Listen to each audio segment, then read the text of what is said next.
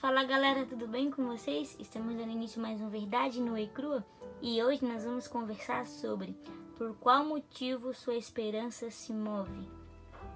Romanos no capítulo 4, no versículo 18 diz: Mesmo quando não havia motivo para ter esperança, Abraão manteve, crendo que se tornaria pai de muitas nações, pois Deus lhe tinha dito: Esse é o número de descendentes que você terá.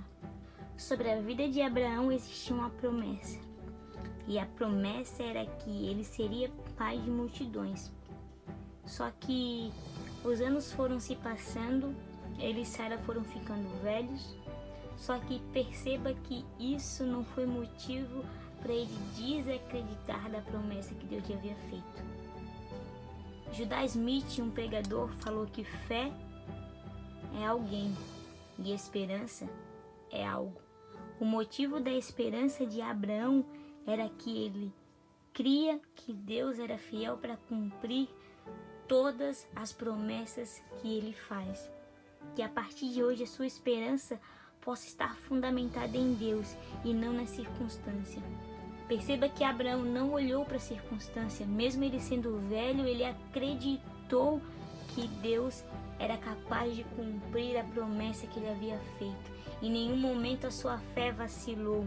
Mesmo não tendo motivos para ter esperança, ele acreditou. Então que a partir de hoje você venha acreditar naquilo que Deus lhe prometeu.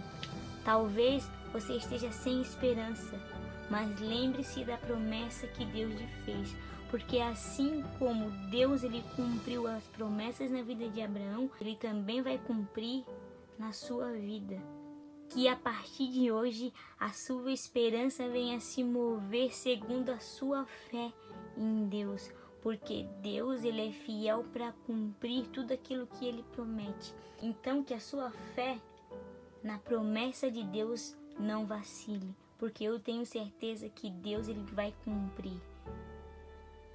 Eu creio que a partir de hoje a sua esperança vai ser renovada porque eu tenho certeza que Deus ele está tocando agora na sua vida e vai te trazer à memória todas as promessas que ele já fez. E se você está desacreditado, a partir de hoje você vai começar a acreditar.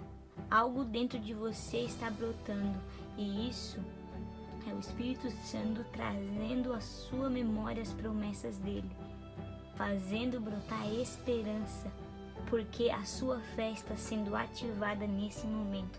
Então, creia, porque eu tenho certeza que Deus vai cumprir. Deus abençoe sua vida e até a próxima.